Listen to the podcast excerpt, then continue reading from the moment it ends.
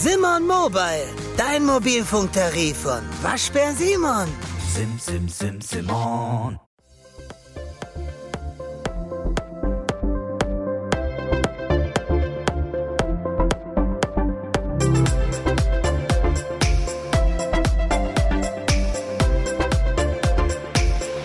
Frohes Neues! Frohes Neues, du bist gut gelaunt. Ja, warum sollte ich denn schlecht gelaunt Ja, sein? keine Ahnung, weiß ich nicht. Vielleicht hast du ja Wetter draußen fantastisch. schwieriges Silvester gefeiert oder sowas. Mit Alkohol meinst du? Mit Kopfschmerzen und so, mit Nein, anschließenden. nein, nein, natürlich nicht. Nee, ich auch. Man nicht. muss ja wissen, wann man nach 10 Gin Tonic und 20 Schnaps aufhört. Ja? Ja, Also muss man nicht noch den 11. Gin Tonic und den 21. Schnaps trinken. Dann, man muss seine Grenzen kennen. Ich trinke immer nur so viel, wie mit Gewalt reingeht. Schön, dass ihr eingeschaltet habt. Ja, die Stimmung hier im BVB-Podcast der Ruhrnachrichten ist super, denn heute hat Dirk Kramper erfahren, dass Nuri Sahin und Sven Bender jetzt im Trainerteam des BVB sind. Du warst ja halt auch sozusagen im Urlaub, hattest frei. Da kann das mal an einem vorbeigehen. Handy aus und dann kriegt man nichts mit. Das ist befreiend, kann ich dir ehrlich sagen. Ja? Ja. Hat aber natürlich nicht funktioniert. Das war ein kleiner, ein kleiner Scherz von mir, weil äh, auf den du wieder reingefallen bist. Ähm, nein, ich habe das natürlich direkt mitbekommen und war sehr erfreut, muss ich sagen. Weil das natürlich auch zwei Spieler sind, die ich über lange Jahre begleitet habe. Ja, mit denen man gut arbeiten konnte. Ja, du gesagt hast immer, also regelmäßig hast du das gesagt, Sven Bender wäre ein guter Typ gewesen. Ja. Ist er hoffentlich heute noch. Also wir hatten jetzt natürlich auch nicht mehr so häufig Kontakt. Er hat, ist ja sowieso jemand, der ähm, das nicht unbedingt sucht. So dieses Im Bad, Gegenteil. In, dieses Bad in der Öffentlichkeit. Und äh, ich war auch ein bisschen überrascht, genau deshalb, weil äh, Sven Bender immer so sagte, ja, Profigeschäft und so weiter. Ähm, ob ich da noch weiter mit zu tun haben möchte nach meiner Karriere, weiß ich noch gar nicht, aber irgendwas scheint ihm gefehlt zu haben. Man hat das ja schon mitbekommen, weil er bei der, äh, beim Deutschen Fußballbund ja schon im U-Bereich als Co-Trainer jetzt tätig war zuletzt, dass er dann doch so ein bisschen was vermisst hat, glaube ich. Und ich glaube, ähm, ist gut, wenn solche Leute dann nach ihrer Karriere auch dem, dem Profisport erhalten bleiben. Ne? Hier gibt's Nachgeplänkel, aber wer weiß, ob wir am Ende dafür Zeit haben. Achso, wir sprechen natürlich heute über den Trainingsauftakt. Dirk war stundenlang in Brakel, hat für uns beobachtet, welche Autos rein und raus fahren. War das so? Ja, es gab nicht viel zu sehen, muss ich sagen. Vor allen Dingen nicht, als es noch dunkel war. Da war der Kollege Kröger schon vor Ort, hat versucht ähm, mit Blitz und ich weiß nicht, hat bei einigen Mann hat das funktioniert. Den Trainer hat er, glaube ich, ablichten können, bei anderen äh, leider nicht. Ähm, ja, das ist recht unspektakulär. Das muss man sich tatsächlich nicht äh, romantisch vorstellen. Dann steht man da rum und sieht, wie Spieler kommen und wieder gehen. Die haben alle getaktet in mehreren Gruppen ihre Termine, wo sie dann zur Leistungsdiagnostik erscheinen. Und was da natürlich passiert, top secret, da dürfen wir nicht bei sein. Und von daher ähm, konnten wir nur erkennen, wer alles da ist und wieder erwarten oder ja nicht wieder erwarten, sondern Genau sollte, sollte man schon sollte man schon annehmen, dass dann alle auch da sind. Also auch die Verletzten waren da und ähm, Ach, manchmal hat einer einfach keine Zeit, weißt du?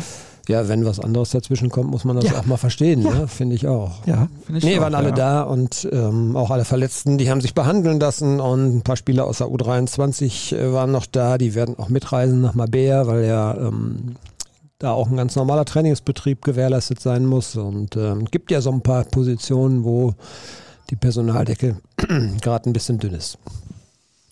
Ja, dann fangen wir mit dem angeblichen Nachgeplänkel an. Ja? Wer wird Meister? Hier steile Thesen für 2024. Wer wird Meister? Ich bleib bei Bayern München. Wer kommt in die Champions League? Äh, ja, ich glaube Bayern München, ähm, Bayer Leverkusen. Ich sage RB Leipzig und Borussia Dortmund. Wer steigt ab? Es wären ja eventuell fünf Plätze.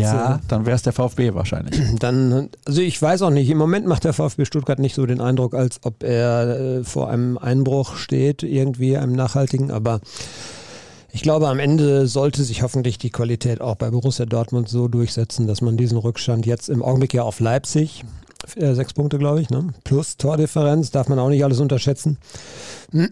Aber ich bin da mal Optimist. Und hoffe, dass der BVB da noch reinrutscht. Wäre für den Verein sehr wichtig. So, wer steigt ab?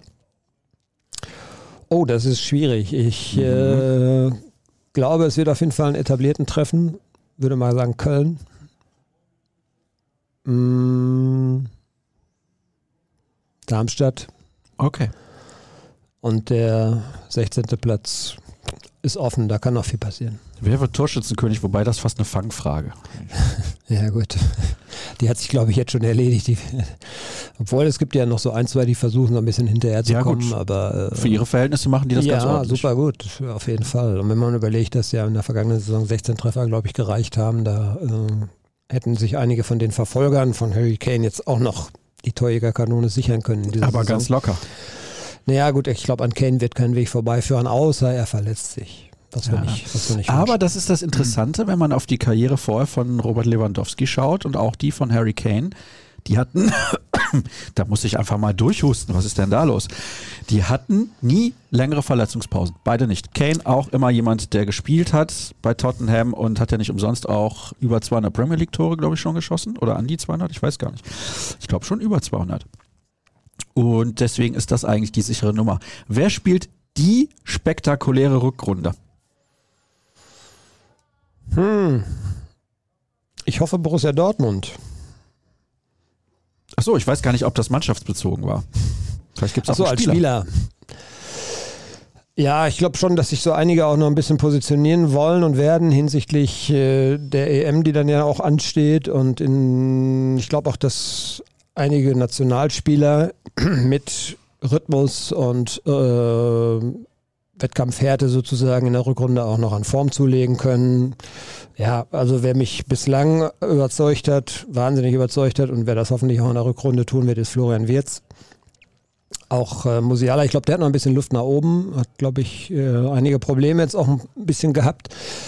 Aber Wirtz war schon Ausnahmespieler der Hinrunde und äh, ich traue ihm das zu, dass er das eben auch in der Rückrunde noch hinkriegt.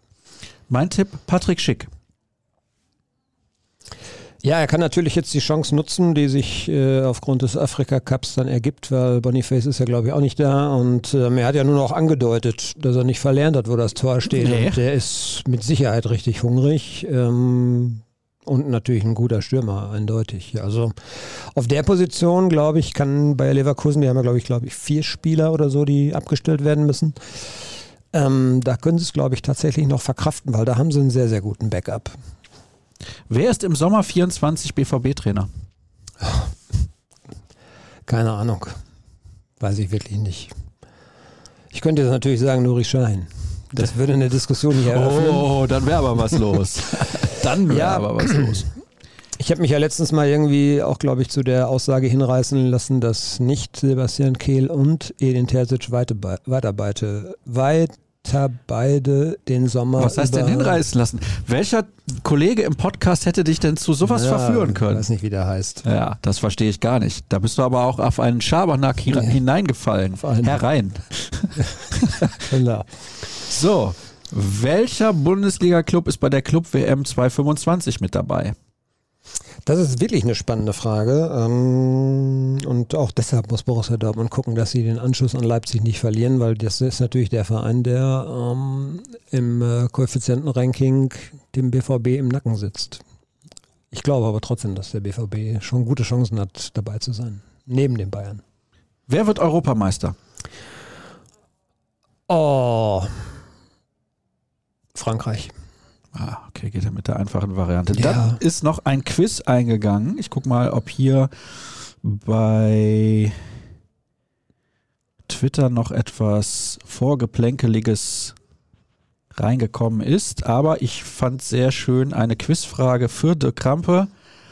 Und zwar, Nenne bitte die großen Sportteams aus der NFL, NBA, NHL und Major League Baseball aus Chicago, New York und Los Angeles. Kannst du das? Ach nein, da müsste ich jetzt erstmal. Ja. Da müsste ich jetzt erstmal äh, schwer überlegen. Warum soll ich das machen? Nochmal? Ja, das ist ja eine Hörerfrage. Achso. ja, Pass gut, auf. die Lakers kriege ich noch so eben hin. Pass auf, ich mache hier so eine Liste. Äh, äh, also in der NBA kriege ich es noch hin, glaube ich. Ja, du kriegst es auch in den anderen hin. Du vergisst höchstens kurz was, aber Na, ich denke. Eishockey ist jetzt nicht so mein äh, Favorite. Oh, oh, oh, da gibt's, das könnte tricky werden. Also, Ich nenne dir die Stadt und die Sportart und du sagst mir das Team dazu. Ja, NHL Los Angeles. Keine Ahnung. Sag mal, da hat doch der große eine gespielt. Ja, von mir aus. Nicht mit mir am Fernseher. Sag mal. Kings. Kings. Okay. Hast aber schon mal gehört. Sacramento Kings. Ja, aus der NBA. Ja, siehst du, ist aber nicht Los Angeles. Das NFL-Team aus LA. Ähm, hieß mal Rams, ne?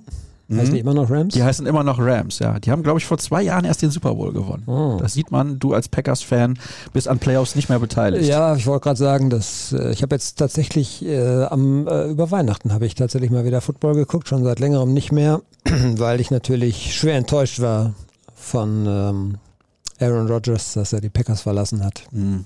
Aber ich habe ihm natürlich nicht den äh, Kreuzbandriss oder was das Achillessehnenriss Achillessehnenriss, glaube ich. gegönnt. Den Hast du ihm nicht gegönnt? Natürlich nicht. Ja, du hättest einen Kreuzbandriss gegönnt. Nein. Wie heißt denn, oder besser gesagt, wie heißen die NBA-Teams aus Los Angeles? Lakers, Mhm. Clippers, Ja, okay, stark.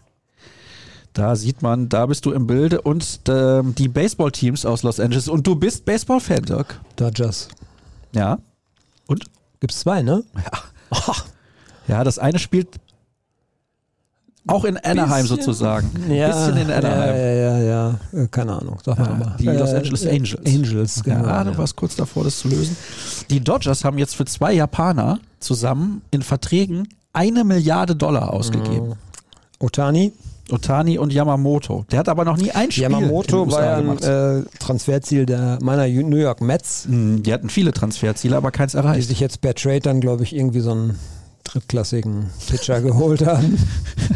Da gab es mal Bartolo Colon, den kennst du noch, oder? Mhm. Ja. Das könnt ihr mal gerne Big, Tex, googeln. Big Sexy. The Big Sexy, ja. ja. Mhm.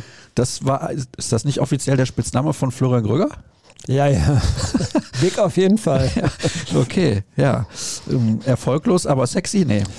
Der hat, äh, ja, der ist ja sensationell, weil der konnte gar nicht laufen, hat aber trotzdem dann irgendwie mal, hat er nicht so einen Wahnsinns-Homerun geschlagen irgendwann? Achso, ich dachte Florian Gröger. Ja, der, der kann laufen. Der ist beim Silvesterlauf irgendwo mitgelaufen, hat Ja? er mir noch geschrieben. Ja? Ja? Mhm.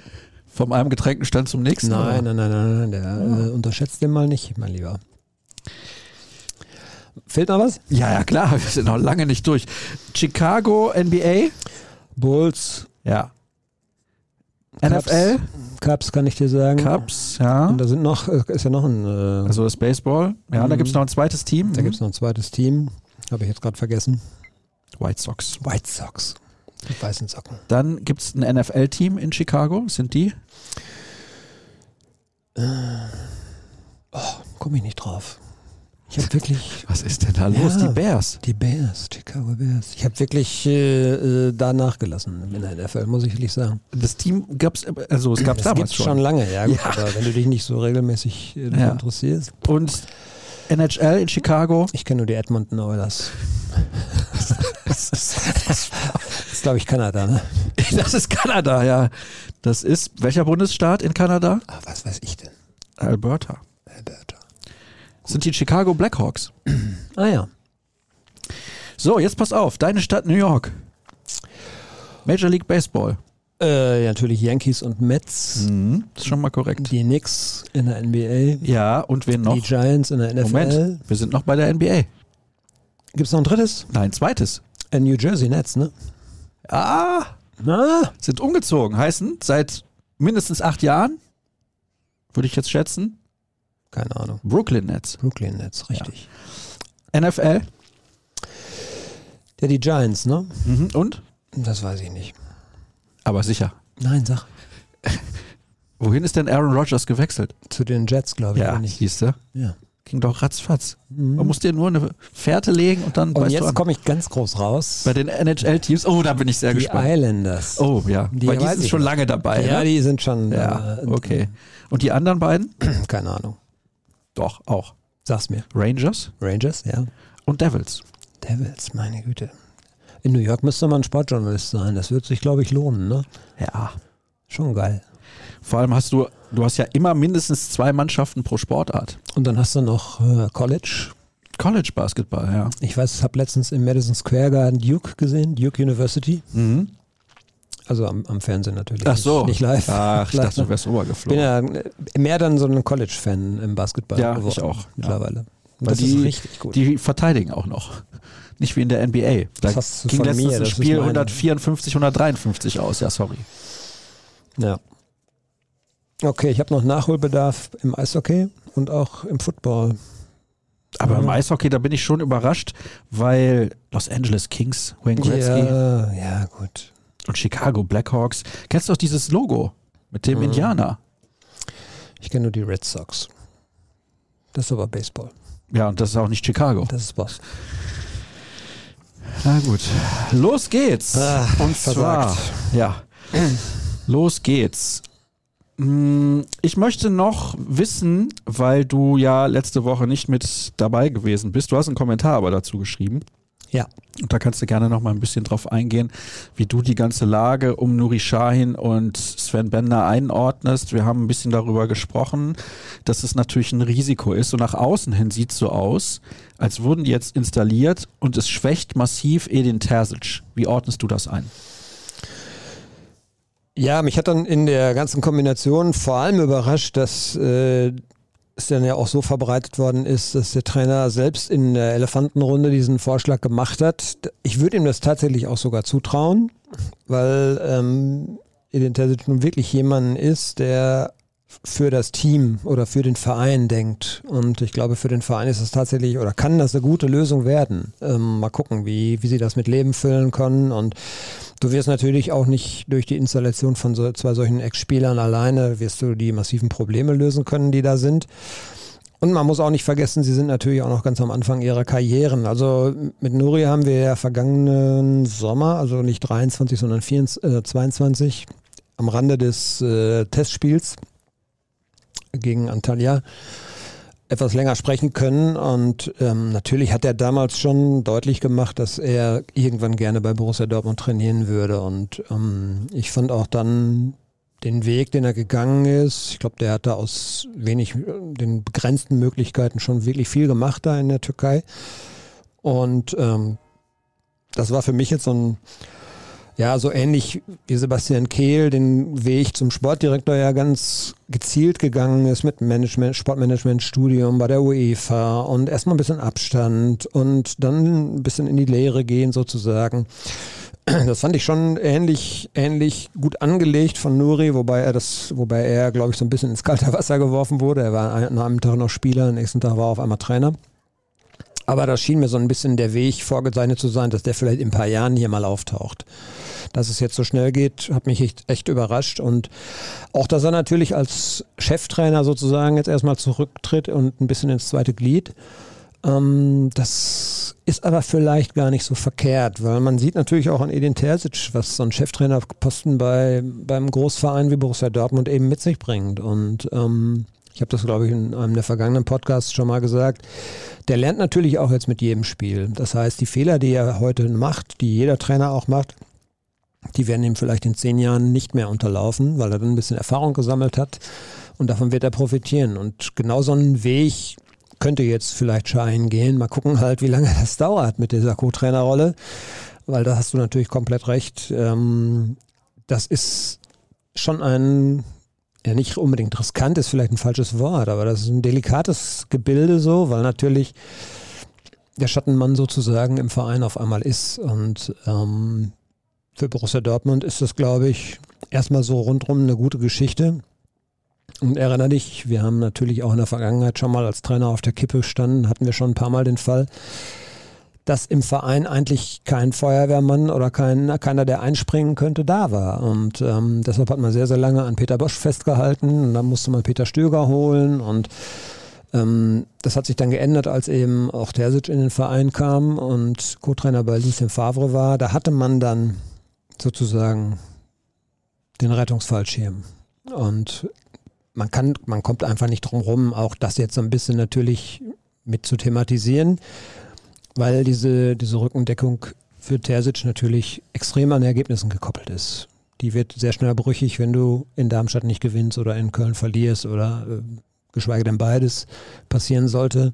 Und das sind vom, Pro vom Programm her natürlich lösbare Aufgaben, aber auch Stolperfahren. Da kann schon auch mal was passieren. Und dann wird natürlich auch sehr schnell diese Diskussion Fahrt aufnehmen. Dessen ist sich Borussia Dortmund mit Sicherheit auch bewusst. Jetzt komme ich nochmal darauf zurück. Du hast es ja gesagt, du traust es Edin Terzic zu, dass er diesen Vorschlag auch gemacht hat, dass das so stimmt, wie das kommuniziert wurde. Und gehen wir jetzt mal davon aus. Dann finde ich gut, dass er aktiv eine Lösung vorschlägt, um Dinge zu verbessern. Trotzdem bleibe ich dabei, dass für ihn selbst, also für Terzic ganz persönlich, nur Risiken bestehen. Und zwar, wenn es funktioniert, sagen alle ja, weil Schein und Bender dazugekommen sind. Terzic alleine hätte das nicht lösen können. Irgendwann wird es dann natürlich nicht mehr funktionieren, als wird der Zeitpunkt kommen, wo Terzic nicht mehr Trainer bei Borussia Dortmund sein wird, weil er wird es jetzt nicht 20 Jahre machen. Und wenn es nicht funktioniert, dann ist er sofort weg, weil der Nachfolger parat steht. Also er hat sich im Prinzip sein eigenes Grab geschaufelt. Kann man das so sagen? Oder bin ich da zu pessimistisch? Mm, Ja, vielleicht, weil wenn das funktioniert, dann wird unterm Strich natürlich auch er trotzdem als Gewinner aus dieser Situation hervorgehen. Es wird nicht, ich glaube nicht, dass es dann heißen wird, es liegt nur an Shahin, nur an Bender. Äh, und selbst wenn er ist Cheftrainer, er hat am Ende in welcher Konstellation auch immer und mit welchen Maßnahmen auch immer das Ruder rumgerissen. Man kann das dann schon auch so sehen, dass, dass, dass das ein Szenario ist, wo er auch als Gewinner aus der Nummer rausgehen kann. Aber ja, du hast natürlich komplett recht. Das, das Ganze ist sehr heikel, weil ähm, es natürlich schon auch irgendwo so ein bisschen aussagt, in der ganzen Arbeit, ich würde mal sagen, des gesamten Trainerstabes lief irgendwas nicht rund. Und ähm, es gibt ja auch, ja, es gibt ja auch einen Grund, warum Armin Reutershahn, also auf eigenen Wunsch ist es natürlich auch so eine Formulierung, die man dann gerne, gerne wählt, aber äh, wenn da jetzt nicht irgendwie was Gravierendes vorgefallen ist, von dem wir nicht wissen, sprich gesundheitliche Probleme, so wie bei Peter Hermann als, als Vorgänger zum Beispiel, das wollen wir ihm alles nicht wünschen, ähm, der hat erst im Sommer verlängert für zwei Jahre.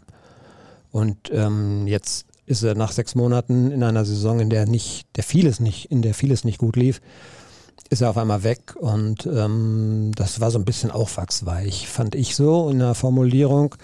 Man hat versucht, dass man ihm da gut rauslässt aus dieser Nummer, aber ich glaube schon, dass da auch ein bisschen was im Argen lag. vielleicht in der Zusammenarbeit, vielleicht hätte sich einfach wirklich Edin Terzic auch mehr Impulse gewünscht, während eines Spiels vor allen Dingen auch von der Bank. Ähm, und wenn man auch mal sieht, wofür diese beiden neuen Assistenten jetzt auch stehen, sprich Schein als derjenige, der so ein bisschen taktische Ideen einbringen soll, Bender als derjenige, der Mentalität, Hingabe vorleben soll, der auch in der Kabine, glaube ich, auch äh, durchaus sein Wort führen wird und ähm, den vielleicht viele auch noch eben als vorbildlichen Kämpfer eben kannten, dann sind das natürlich auch zwei schon gravierende Punkte, in denen, äh, da ist es ja nicht gut gelaufen in, in den Bereichen. Sowohl taktisch nicht, wie reagiere ich, wenn gehe ich nochmal umstellen, wie reagiere ich insgesamt auf einen Gegner? Lasse ich mich zu sehr auf dessen Taktik oder dessen Stärken ein? Das hat man Terzic ja auch vorgeworfen beim Spiel in Stuttgart oder bei beiden Spielen in Stuttgart, beim Spiel in Leverkusen. Aber entschuldige, wenn ich darauf nochmal kurz eingehen kann. Da saßen ja Reutershahn und Gebhardt auch auf der Bank. Genau. Und Glaubst du, dass deren Einfluss da nicht groß genug war oder dass sie es nicht gesehen haben? Reutershahn ist lange im Geschäft. Gebhardt ist natürlich auf eine gewisse Weise ein Novize, aber doch in der Kombination dieser drei muss doch sowas auffallen. Ja, aufgefallen ist es sicherlich, aber vielleicht kamen zu wenig Impulse, das ist das, was ich sagen wollte.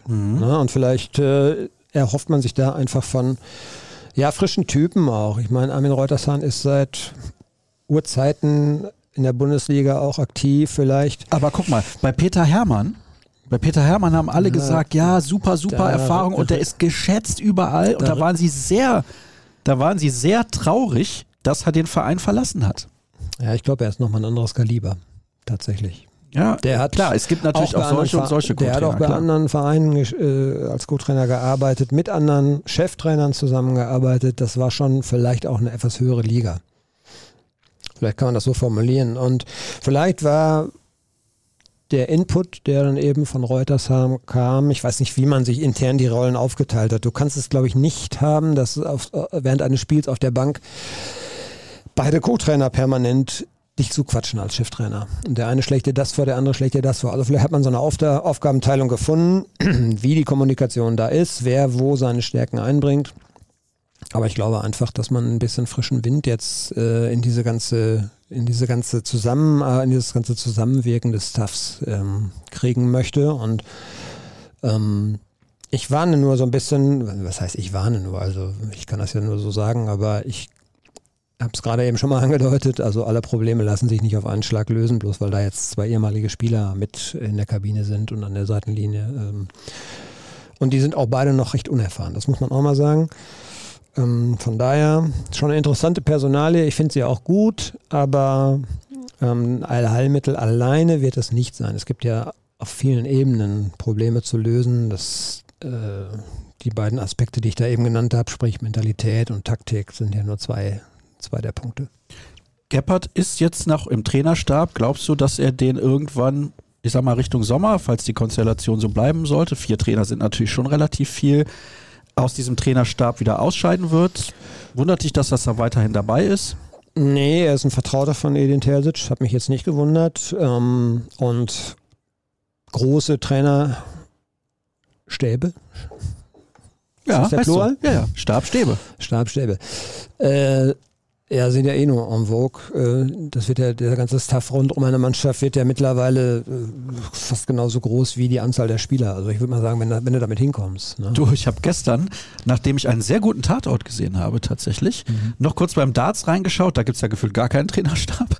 Und dann habe ich noch College Football geguckt, deinen geliebten College Sport. Da war, kam so ein Clip, so eine Wiederholung, so Werbeclip. Hast du, äh, was war das, Alabama gegen? Alabama gegen Michigan, Michigan. geguckt. Ja, Rose Michigan Da war, der Trainer hat da früher in der NFL gecoacht auch. Ja, und, hat, auch, ja und der, der Bruder trainiert die Baltimore Ravens. Ja. ja. Kannst mal sehen. Jedenfalls, worauf ich hinaus wollte, da hatte gefühlt jeder einzelne Spieler seinen Trainer. Ja. Da habe ich auch gedacht, was ist denn da wieder los? Also ich weiß, dass die viele Trainer haben, aber also Wahnsinn. Trotzdem finde ich vier plus Torwarttrainer und dann haben sie ja noch einen Physio oder mehrere Athletiktrainer und so weiter. Finde ich viel. Du musst es vernünftig aufteilen. Ich glaube, du brauchst klare, klare äh, Kompetenzen, die du abstecken musst. Wo hat jeder vielleicht seine Stärken? In welchen Punkten ähm, kann er sich einbringen? Und da kannst dann, was weiß ich, Nuri Shahin redet viel mit den Mittelfeldspielern. Gerade so, was von denen man ein bisschen Strategie auch erwartet, sprich Metscher, Sabitzer, so als Personal Coach für solche Spieler. Oder Sven Bender erzählt Emre Can, wie man auf der 6 vielleicht ein bisschen besser spielen kann. Äh, will jetzt hier nicht gehässig werden, aber ähm, weißt du, solche Geschichten. Man hat ja früher auch mal gesagt, Warum soll ein Mittelstürmer nicht einen Mittelstürmer-Coach bekommen, der früher selber gespielt hat, der dem sicherlich viel, viel besser sagen kann, wie man sich auf so einer Position bewegt, wie man sich verhält, als das vielleicht ein Cheftrainer tun kann, der alles das Große und Ganze zusammenführen muss. Also ich glaube schon, diese Spezialtrainer-Geschichte könnte sich vielleicht auch in Zukunft noch ein bisschen stärker durchsetzen. Ähm, Trotzdem musst du eine vernünftige Aufgabenteilung haben, sonst wird das auch, kann das natürlich auch dazu führen, dass es eben nicht vernünftig äh, zum Endergebnis führt. Ne? Wir nehmen die Hörerfragen jetzt mit rein. Aus dem Grund, weil eine finde ich echt amüsant. Mit der starte ich mal kurz durch. Ja? Die habe ich, glaube ich, auch gelesen. Ja. Ich habe auch ein bisschen geschmunzelt. ja, ich fand sie auch sehr, sehr lustig. Ich lese sie sehr gerne vor. Meine Frau und ich hatten in der vergangenen Woche ein Krisengespräch, weil es in den letzten Monaten nicht mehr gut lief. Wir sind aber sicher, zusammen den Turnaround zu schaffen. Zusätzlich werden aber zwei meiner Ex-Freundinnen bei uns einziehen, um sie in der täglichen Arbeit zu unterstützen. Großartig. Olli hat das geschickt. Sie vor allen Dingen. Sie. Ich habe ja. jetzt über das Sie gestolpert. Also man hätte natürlich schreiben müssen uns. Ja. ja, aber ich fand's, ich fand's fantastisch. Das ja, wollte ich auf schön. jeden Fall mit reinnehmen und vorlesen. Habe ich sehr witzig empfunden und ja, ich meine, das ist ja, das ist ja nun wirklich lustig und er hat auch noch eine seriöse Frage gestellt, von daher alles gut. Aber es gibt sehr viel Spott und Thema. Was ich interessant finde, ist eine Frage, die bei Instagram reingekommen ist. Grimaldo, also der spanische Außenverteidiger, ist Spanier, ne? Mhm. Ja, ich meine doch, natürlich. Der wollte unbedingt zu Xabi Alonso. Mhm. Und die Frage ist, welche Strahlkraft haben Shahin und Bender? Und da möchte ich direkt anschließen, meine eigene Frage, welche Strahlkraft hat Terzic? Ja, das ist ein, natürlich ist, ist, das, ein, ist das ein Argument. Also ähm, klar, da kann man nicht drüber wegdiskutieren. Wir haben ja die Frage schon mehrfach gehabt, auch warum, ähm, wenn angeblich doch alle Spieler, die jetzt in Leverkusen so stark performen, wenn die doch auch dem BVB angeboten worden sind, warum sind sie nicht gekommen? Ähm, zum Teil wollte man sie nicht, zum Teil hatte man, wie bei Boniface, auf der Position den Glauben, dass man einen Mittelstürmer hat, der nach einer Krebserkrankung ja sehr, sehr gut wieder zurückgekommen ist. Und man hat ein äh, sehr, sehr hoffnungsvolles Talent dahinter. Und äh, aber, sorry, aber man hat sich gefühlt nach zwei Bundesligaspielen dazu entschieden, dass Aller nicht gut genug ist. Das wusste man doch aber dann auch ein paar Monate vorher. Also das kann man doch nicht an zwei Spielen festmachen. Nein, nein, nein, nein, nein. Da, da verwechselst du was. Also Hallers Rückrunde war gut. Er hat auch ja, Mitspieler nee, nee, Nein, so meine ich das nicht. Aber jetzt im Sommer, als man dann Füllkrug geholt hat, waren, glaube ich, zwei Bundesligaspiele absolviert, als man sich entschieden hat, ihn zu verpflichten. Die zwei Spiele. Ja, da war Boniface aber schon weg. Ja, ja, klar. Aber die sollen dann den Ausschlag gegeben haben, dass Aller nicht ausreicht. Also da muss man doch entweder vorher ohne dass schon das, überlegen. nein, nein, ohne dass uns das jemand bestätigt, das wird auch niemand tun. Aber ich glaube, dass man sehr erschrocken war von den Werten, die Haller mitgebracht hat aus dem Sommerurlaub. Und dass die, glaube ich, die Notwendigkeit eben offengelegt haben zu reagieren. Dann hat man geguckt, ob er auch über Rhythmus, über Training, über Spiele vielleicht in Form kommen kann. Aber erinnere dich, er hat ja, glaub, er hat ja deutlich mehr gespielt. Also er hat am Anfang auch noch weiter Startelf gespielt, aber er war halt wirklich nicht robust genug.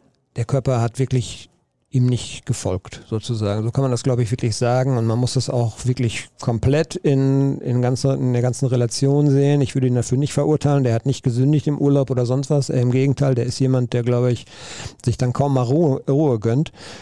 Aber der Körper hat einfach runtergefahren. Ich glaube, so muss man das einfach mal sagen. Und jetzt fährt er nicht mehr hoch? Jetzt hat er Schwierigkeiten. Es ist ja auch besser geworden. Aber man hat sich eben in der Planung natürlich sehr auf Haller verlassen. Man hat dann, so würde ich den Zeitstrahl vielleicht mal sehen, man hat dann, glaube ich, in der Vorbereitung seine Werte gesehen, die nicht gut waren, hat ähm, dazu dieses Szenario Afrika Cup im Hinterkopf gehabt und war dann ist dann zu der Erkenntnis gekommen, da muss man nochmal nachjustieren. Und da war natürlich dann Boniface auch nicht mehr da auf dem Markt. Also auf der Position würde ich sagen, war die Entscheidung konsequent, weil man hatte einen 30 Millionen Stürmer, den man im vergangenen Sommer geholt hat, der schwere Erkrankungen hatte, dann aber doch sehr eindrucksvoll auch wiedergekommen ist, mit ein bisschen Anlauf am Anfang. Und die Notwendigkeit da, einen Königstransfer zu tätigen, die hätte ich jetzt im Sommer wahrscheinlich auch nicht gesehen.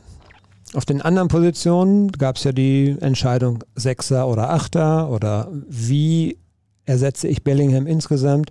Darüber kann man deutlich mehr streiten, ob man da nicht dann Granit Xhaka hätte gut gebrauchen können. Oder eben einen Alvarez. Und ähm, die ganze Konstellation, welche Sommertransfers getätigt wurden und ähm, warum, die kann man, da kann man natürlich darüber diskutieren, weil das war ein schlechtes Sommertransferfenster, eindeutig. Gar keine Frage. Nochmal zurückkommen, bitte auf das, was der Hörer gefragt hatte, Strahlkraft. Ja, Cremaldo, wenn der nur zu Xabi Alonso wollte, dann ähm, kann man das jetzt unbedingt nicht Edin Terzic vorwerfen. Aber wenn, wenn man jetzt mal guckt, also nach Thomas Tuchel, ja. welche Trainer bei Borussia Dortmund gearbeitet haben. Tuchel war, auch wenn es menschlich anscheinend äußerst schwierig ist, überall, wo er gewesen ist, äußerst erfolgreich. Mhm. Kann man auf gar keinen Fall wegdiskutieren. Er hat auch die Champions League gewonnen, er hat nationale Meisterschaften gewonnen. Also, das ist ein sehr guter Trainer. Lassen wir den mal ein bisschen außen vor. Hat Borussia Dortmund nicht einmal einen internationalen Spitzentrainer unter Vertrag gehabt? Der Anspruch ist aber, irgendwann mal wieder deutscher Meister zu werden und auch mal wieder oder regelmäßig, sagen wir mal, eine realistische Chance aufs Viertelfinale der Champions League zu haben, vielleicht mal eine Außenseiterchance ins Halbfinale zu kommen. So, das ist der Anspruch. Man bedient sich aber, und das trifft ja jetzt aktuell auch wieder auf die Transfers zu, immer nur in Deutschland. Wir haben aber in Deutschland im Fußball in den letzten Jahren keine so gute Entwicklung. Okay, jetzt war Peter Bosch kein Deutscher, weiß ich. Peter Stöger war aber schon in Deutschland. Mhm. Rose war schon in Deutschland. Man hat nie einen internationalen Spitzentrainer geholt oder auch nicht mal so einen Namen wie Xabi Alonso. Hat man auch nicht gemacht. Glaubst du, dass das vielleicht ein falscher Ansatz war in den letzten Jahren? Ja, zumindest äh, würde ich oder hätte ich nach der, nach der Ära Favre oder auch nach der Ära, da hat man dann Marco Rose ja relativ früh verpflichtet ähm, oder als ich vielleicht schon andeutete, dass das mit Rose, es hat ja gar nicht so schlecht funktioniert, aber ich glaube, bei Rose war so ein bisschen das Thema, was bei Borussia Dortmund sehr groß ist, ist Identifikation. Und Rose hat diese Identifikation, wie sagt man heutzutage, Commitment zum Verein, ein bisschen vermissen lassen. Man hört mittlerweile, der soll sehr oft in Leipzig gewesen sein, äh, auch äh, wenn es nur ein freier Tag war und so weiter. Und ähm, Erinnere dich, als sie mit ihm das Spiel in Leipzig, glaube ich, verloren haben und er zu Hause geblieben ist. Ja, das geht natürlich nicht. Was du machen kannst, wenn du gewinnst ja, ja, und wenn alles gut läuft, aber nicht, nicht, was du, was du machen kannst, wenn du eh schon so ein bisschen angezählt bist. So, und ähm, da würde ich auch jetzt sagen, äh, wenn man dann mal davon ausgehen würde, dass äh, im Falle eines Scheiterns von Edin Terzic natürlich dann Nuri Schein der logische Nachfolgekandidat ist, wäre das genau das, was du sagst. Mal wieder so ein bisschen Fischen im gleichen Teich, seit Jahren eigentlich, große Identifikation zum Verein. Und das überdeckt so ein bisschen vielleicht auch die Fantasie, die so ein international renommierter Trainer mal mitbringen würde. Aber da hast du dann das Gegenargument, Sprachbarrieren anderer Vereine, schert das einen Dreck, auf Deutsch gesagt. Gut, Xabi Alonso spricht auch Deutsch. Xabi Alonso spricht zumindest ein bisschen Deutsch. Er verkauft das ja immer sehr schlecht. Ich glaube, er spricht sogar besseres Deutsch, als er manchmal so tut. Und der kennt auch Deutschland. Also es war natürlich die perfekte Kombination für Bayer Leverkusen. Perfekt. Warum nicht Borussia Dortmund mal so einen Trainer? Die Frage kann man sich stellen. Ja, eindeutig. Man ist mit Edin Terzic ja, äh, finde ich, einen mutigen, durchaus mutigen Weg gegangen. Aber auch da stand dieses Thema Hingabe zum Verein ganz oben auf der Agenda und natürlich immer noch der Wunsch Klopp 2.0 das habe ich so ein bisschen das Gefühl, ist zumindest meine Wahrnehmung so, dass man immer noch dieser Zeit sehr, sehr stark hinterher trauert. Ein deutscher Trainer, der sich komplett identifiziert mit dem Verein, so wie Klopp es damals gemacht hat. Und dann ist was gewachsen, was wirklich auch einmalig war, aber eben, ja, es ist eben auch einmalig gewesen. Es lässt sich nicht einfach so wiederholen. Und man hat es wirklich mit Tuchel versucht, der war ein ganz anderer Typ. Das hat nicht funktioniert. Auf anderen Ebenen du musst halt auch immer gucken, was bringt er der Mannschaft, aber wie kommt er auch im Verein an, wie kommt er bei den Fans an. Lucien Favre war sicherlich ein Fachmann, ist aber auch nicht so richtig warm geworden mit den Fans und auch nicht, wahrscheinlich nicht so richtig mit Aki Watzke und äh, Michael Zorg damals, der noch in der Verantwortung war. Es ist ein sehr, sehr schwieriges Thema, aber ich hätte mir, und da würde ich dir dann eben recht geben, auch mal irgendwann zwischendurch gewünscht, mal den Mut zu haben, sozusagen, wir sind jetzt Borussia Dortmund, wir wollen, wir gehören zu den Top, ich würde mal sagen 15 in Europa, schon seit Jahren eigentlich. Ja, das kann man mal, schon so sagen. Ja. Mal bist du, mal bist du vielleicht auch Top 10 gewesen, mittlerweile vielleicht bist du es nicht mehr. Das muss ja attraktiv sein für Trainer, die im Ausland auch Erfolge hatten, die aber durchaus auch bereit sind, eben dann diesen Schritt mal zu gehen. Also Borussia Dortmund hat ja durchaus einen Namen. Aber ich glaube, es passte nicht so ganz zur Philosophie. Und das ist natürlich auch ein Ansatzpunkt, wo man sagen kann, ja, vielleicht muss man mal Grenzen überschreiten, vielleicht muss man mal neue Wege gehen. Und ähm, jetzt, glaube ich, hofft man aktuell einfach, dass sie so in der Konstellation die Kurve bekommen. Weil solche Trainer, das kriegst, die kriegst du natürlich auch nicht unbedingt im März oder im, im Dezember, Januar. Ne? Also es gibt vielleicht, mag sein, dass mal der ein oder andere vielleicht auf dem Markt ist weil er keinen Verein hatte gerade aktuell und eine Pause gemacht hat. Aber solche Trainer wollen natürlich eigentlich keine Feuerwehrmänner spielen. Die wollen natürlich eigentlich im Sommer schon vorher am besten in die Kaderplanung mit eingebunden gewesen sein und die wollen natürlich im Sommer bei Null starten, eigene komplette sechs Wochen Vorbereitung mit dem Kader, den sie vielleicht auch zum Teil dann schon selber so ein bisschen mit umstrukturiert haben. Erst einmal Antonio Conte oder so. Also wenn du solche Namen nennst, ähm, ob der dann gerne im März kommt, weiß ich nicht. Vielleicht würde er es tun mit der Maßgabe, ich kann jetzt hier eh nichts mehr retten, aber ab Sommer starten wir neu. Das wäre natürlich auch so ein Modell. Ne? Aber solche, so eine Philosophie mal zu haben, eben auch zu sagen, wir sind jetzt neben, neben Bayern München der zweite Leuchtturm in Deutschland und wir haben eine gewisse Strahlkraft und dann gehen wir einfach auch mal an so einen Trainer. Das hätte ich dann auch mal als vielleicht nächsten Schritt, den man mal hätte gehen können, so empfunden. Sieht im Moment jetzt nicht danach aus. So, jetzt folgendes. Wir sind bei den Hörerfragen, haben aber seit zehn Minuten über ein Thema gesprochen, aber ich finde es gerade sehr spannend. Du hast jetzt einen Namen genannt, Antonio Conte. Ich weiß nicht, ob du den bewusst genannt hast oder ob das jetzt nur Zufall war, dass der Name gekommen ist. Aber der ist doch ein interessantes Beispiel. Der hat jetzt gefühlt schon jeden Top-Club in Europa irgendwie durch. Der kann nicht mehr bei so vielen Vereinen auf der Liste stehen. Und der ist definitiv renommiert und er ist auch ein Spitzentrainer. Also der gehört schon zu den internationalen Spitzentrainern. Hat jetzt zuletzt nicht immer da geklappt, wo er gearbeitet hat, aber der ist ja auch Leidenschaft und Emotion durch und durch. Das wäre ja mal ein Kandidat. Also, ich sage jetzt nicht, der soll kommen, aber so in die Richtung. Das ist ein renommierter Mann und da gäbe es sofort Spieler, die sagen würden, ja, unter dem würde ich auf jeden Fall arbeiten wollen. Ja, das ist so ein Punkt. Ich meine, der Weg, äh, ja, jetzt sind wir natürlich an, an so einem kritischen Punkt auch, weil der Weg von Borussia Dortmund war ja eigentlich immer eine, andere, ein anderer. Sie können ja aus finanziellen Erwägungen an diese Top-Leute, die aufwärts 40 Millionen und E plus X kosten an Ablöse, da können sie ja gar nicht ran. Dieses Potenzial haben sie einfach nicht. Erst recht nicht nach drei Corona-Jahren, wo du dann 150 Millionen verdorben hast. Aber dann ist doch die Frage, Dirk, ob es nicht genau dann besonders wichtig ist, einen überragend guten Trainerstab zu haben, der sensationell vernetzt ist. Und das ist ja dann auch eine Frage von Erfahrung. Also Conte hat da den Altersvorteil gegenüber Edin Terzic. Das ist ja ganz normal. Das will ich auch Terzic nicht vorwerfen. Nicht falsch verstehen. Der kann ja noch gar nicht so ein großes Netzwerk haben. Die haben sicherlich auch ein gutes Netzwerk. Aber die sind noch nicht so lange im Geschäft. Das gleiche gilt für Sebastian Kehl. Ja. Zock war 20 Jahre im Business.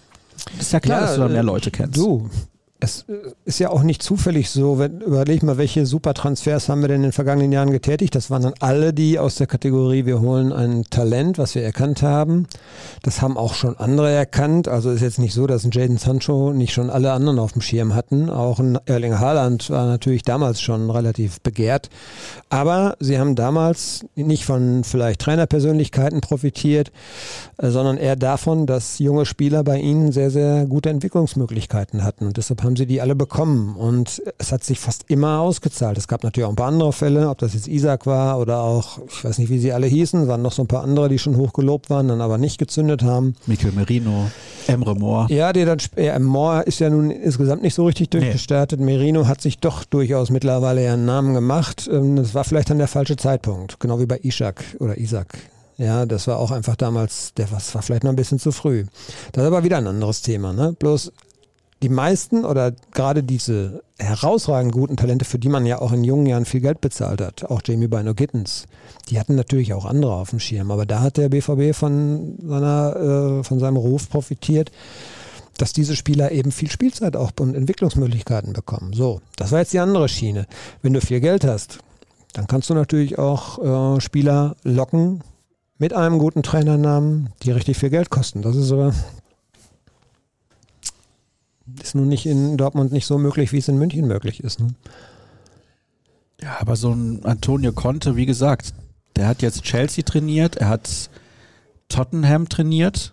Also in England, glaube ich, ist die Tür für ihn mittlerweile relativ zu. Und ich kann mir auch nicht vorstellen, dass Brighton and Hove Albion ein interessanterer Club für Antonio Conte ist als Borussia Dortmund. Nein, ich bin da auch eigentlich bei dir. Ja. Also ich will jetzt hier nicht äh, Conte zum BVB schreiben, wie man so schön sagen würde. Ein bisschen mehr Mut, sowas mal zu riskieren, würde ich, würde ich gut finden. Aus welchen Gründen das nicht passiert, schwer zu sagen. Ja, es war in den letzten Jahren so, dass der Trainer des BVB immer Deutsch gesprochen hat. Mhm. Immer. Mal besser, mal schlechter, aber immer dann aber im Training mit seinen Spielern Englisch redet. Ja. Was ja dann auch die Krux ist. Ne, weil du mittlerweile ja so international unterwegs bist, dass du, wenn du alle erreichen willst, musst du mit denen eigentlich Englisch sprechen. Ne? Die wichtigsten ja, Begriffe Aber wer kam, wer kam nach Klopp? Tuchel. Sehr eloquent, Deutscher. Dann kam Bosch. Bosch, spricht Deutsch. Ja. Dann kam Stöger, spricht Deutsch. Dann kam Favre, spricht Deutsch. Also mal so, mal so. dann, dann kam Terzic, logisch. Dann kam Rose, dann kam wieder Terzic. Also nur deutschsprachige Trainer. Das zieht sich durch. Es gibt eigentlich nur noch so einen Trainer, der jetzt in diese Reihenfolge noch reinpassen würde. Ja, soll ich ihn nennen? Nenn ihn mal. Ach so, ja, da gibt es ja zwei. Zwei. Zwei. Ja, Der eine ist die Edelvariante und trägt gerne eine Daunenjacke am mhm. Spielfeldrand. Der andere ist Holzfällerhemden. die Holzfäller.